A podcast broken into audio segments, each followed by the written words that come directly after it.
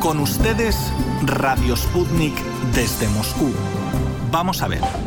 Cambiemos de tema y hablemos de algo aparte de temas políticos. Decidido pues. Cuestión aparte. Muchas veces se pasa por alto el poder de representación que tiene una moneda metálica que uno pasa todos los días por las manos. Así lo constata el numismático argentino Santiago Rimondino. Nuestro compañero Víctor Ternovsky amplía el tema. Adelante. Así es, Víctor, y Santiago Rimondino de hecho acaba de terminar un libro sobre la amonedación en Rusia entre los siglos XVI y XVIII, es decir, desde el zar Iván el Terrible hasta el emperador Pedro el Grande. Y realmente se trata de una obra única que nació de la intención de su autor de darle un orden a su colección bastante grande de monedas desde Iván el Terrible hasta la caída de la Unión Soviética, así nos dijo, y agregó que no existe ningún material al respecto en español y ni siquiera en inglés, pero vamos a escuchar la entrevista que nos concedió el numismático. La numismática tiene dos grandes aristas, ¿no? que sería la colección de monedas, de piezas, y ya el estudio más académico de lo que sería la moneda como pieza metálica y lo que simboliza como soberanía o hegemonía, ¿cierto?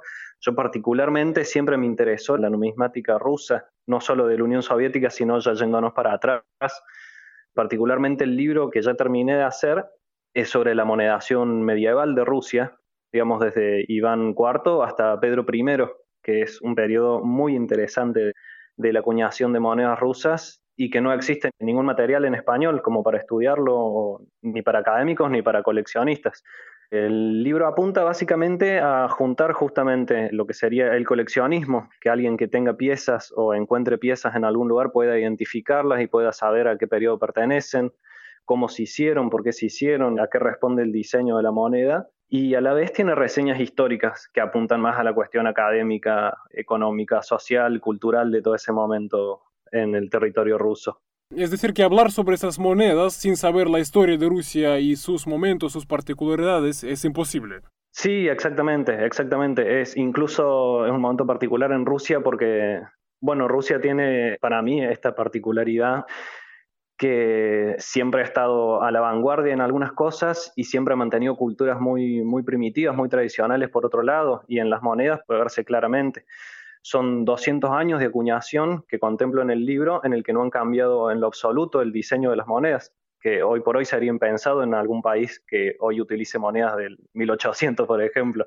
Y en Rusia se dio en ese periodo en particular, cuando el resto del mundo ya estaba haciendo monedas mucho más, más modernas, con otro estilo, hasta que, bueno, llega Pedro el Grande y moderniza yo supongo que ustedes sabrán un montón de cosas y entre ellas la moneda y la acuñación. Sí, de hecho, el Pedro el Grande, fundador justamente de la antigua capital imperial rusa, San Petersburgo, ¿no? Pero es uno de los reformistas más grandes de este país. Exactamente, sí, sí, sí, se lo debe conocer como eso, el ser reformista. Bueno, en las monedas cambió directamente no solo el diseño, Rusia pasó al calendario gregoriano para ese momento, para el 1700, también se ve reflejado en las monedas, cambian la fechación de las monedas, cambia, pasa del número cirílico al número arábigo, y todo eso se ve reflejado en la moneda, que uno muchas veces pasa por alto el poder de representación que tiene una moneda metálica, ¿no? Que uno pasa todos los días por las manos. Santiago, ¿se puede decir entonces que tu libro, a quien lo lea, no solamente va a servir para que conozca lo de monedas rusas, sino que también le va a contar sobre la historia de Rusia, porque son cosas inseparables, ¿no? Exactamente, sí, sí, sí, indefectiblemente va de la mano. Es partir de la moneda para conocer mucho más todo lo que fue la cultura de esa época, la economía y la sociedad y la hegemonía en general de todo ese momento de la historia rusa. Santiago, y además tú no solamente escribes sobre las monedas, en este caso monedas rusas, sino que también tú tienes una colección precisamente de monedas, entre ellas rusas. Sí, sí, tengo una colección.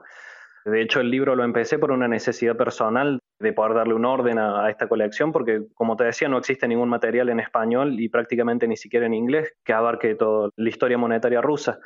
Así que con esta necesidad personal empecé a, investigar para poder darle un orden a mi colección. Tengo monedas desde Iván el Terrible hasta la caída de la Unión Soviética. Es una colección bastante grande. Yo creo que es algo realmente una colección única hasta cierto punto, ¿no? Y Santiago, yo imagino más o menos, solamente más o menos cómo poder coleccionar monedas si tú eres un ruso y tú te encuentras en Rusia, pero cómo se puede hacerlo desde Argentina, yo entiendo que es una, es una hazaña prácticamente.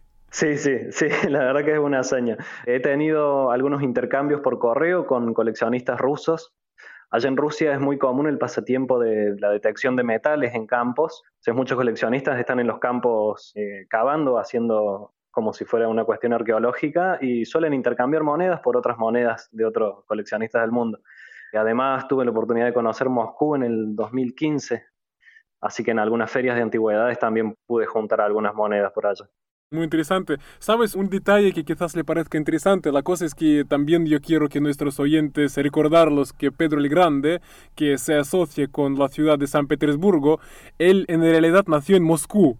Y coincidió que el barrio donde yo vivo en Moscú, yo soy moscovita, justamente tiene que ver, es un lugar histórico que tiene que ver con el Pedro de Grande. Y él ahí hizo sus primeros pasos en la creación de la futura flota rusa.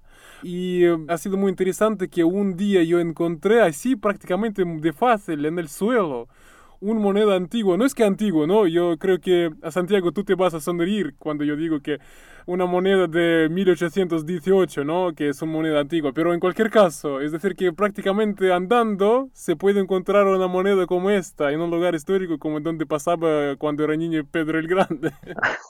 Muy lindo, ¿no? Un sueño, un sueño sería encontrarse una moneda así en el suelo.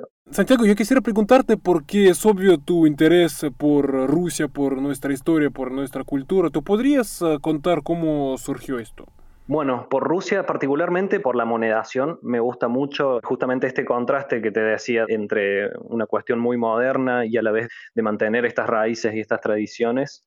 Creo que se ve mucho eso en las monedas, me interesa muchísimo. Bueno, la cultura rusa ya en particular, creo que no podría explicártelo, es, es una pulsión un poco más visceral que me atrae hacia Rusia pero en particular en las monedas me gusta mucho todos los cambios que han tenido, pasar de esta cuestión imperial a la Unión Soviética, con tanta carga de simbología, tantas monedas muy cargadas, me gusta mucho a nivel estético.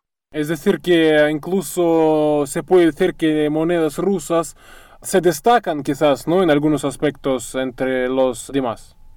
Sí, sí, muchísimo. Han marcado hitos. Bueno, Rusia es el primer país en tener un sistema centesimal para la moneda, en dividir la unidad en 100 unidades. Cuando Estados Unidos, Francia, Inglaterra lo han hecho 200 años después a dividir un rublo en 100 copex. Eso es algo histórico a nivel monetario. Pero qué interesante porque, Santiago, yo te voy a confesar, yo soy ruso, yo no lo sabía. Ah, mira. Bueno, sí, fue justamente Pedro el Grande. En 1700 dividió el rublo en 100 copex. Creo que Estados Unidos lo hizo a fines del 1700, Francia también, Inglaterra recién hace 60, 70 años. Santiago, y también pasando, así diríamos, del pasado, porque tú has mencionado que tu colección viene desde muy lejos, ¿no? Desde los tiempos del zar Iván Grozny, ¿no? Como lo decimos en Rusia, Iván el Terrible, ¿no? Hasta el Pedro el Grande. Y yo creo que es interesante porque ahora mismo las relaciones actuales que se desarrollan entre nuestros países, Rusia y Argentina, ¿cómo tú podrías calificarlo? Porque yo no sé si me equivoco, pero parece que estamos asistiendo a algo está sin precedentes. Sí, esto es muy cierto. Yo creo que se acrecentó mucho desde la época del Mundial de Rusia, por ejemplo, por una cuestión cultural seguramente, el Mundial de Fútbol bueno, con todo el tema de la vacuna también, pero se nota mucho acá, sobre todo con las cuestiones soviéticas, toda esta mística rusa, eh, está ganando mucha calle entre la gente. La verdad que es una cultura muy atractiva y las relaciones entre Rusia y Argentina, la verdad que las veo cada vez más crecientes. Así es, desde Rusia también puedo confirmarte que Argentina últimamente está muy presente, así diríamos, a nivel mediático, también por el tema de la vacuna, por algunos pronunciamientos de sus altos cargos, de su presidente. Entonces, realmente yo, como tantos años, estoy trabajando en este tema relaciones Rusia-América Latina, Rusia-Argentina en particular, yo realmente no recuerdo unos contactos tan intensos. Eso, además, en una época cuando esos contactos se rompen, ¿no? Se, están complicados por esta pandemia. Es interesante realmente. Sí, sí, muchísimo. También a nivel personal, te decía que yo había estado en Moscú, noté muchas similitudes en el trato de la gente, muy argentino, una idiosincrasia muy parecida, la verdad, en la gente común para tratar con uno. Santiago, y volviendo a tu libro, tú ya has mencionado, pero no obstante, entonces, ah, ¿cómo encontrarlo? El título, es decir, para la gente que quiera leerlo. Bien, perfecto. El libro va a estar impreso y a la venta seguramente dentro de dos semanas. Estamos hablando de fines de junio se llama Amonedación Medieval Rusa va a estar solamente impreso en papel, todavía no está en formato digital. Pueden escribirme a mí por mail para conseguirlo o va a estar subido en varias plataformas seguramente de tiendas numismáticas.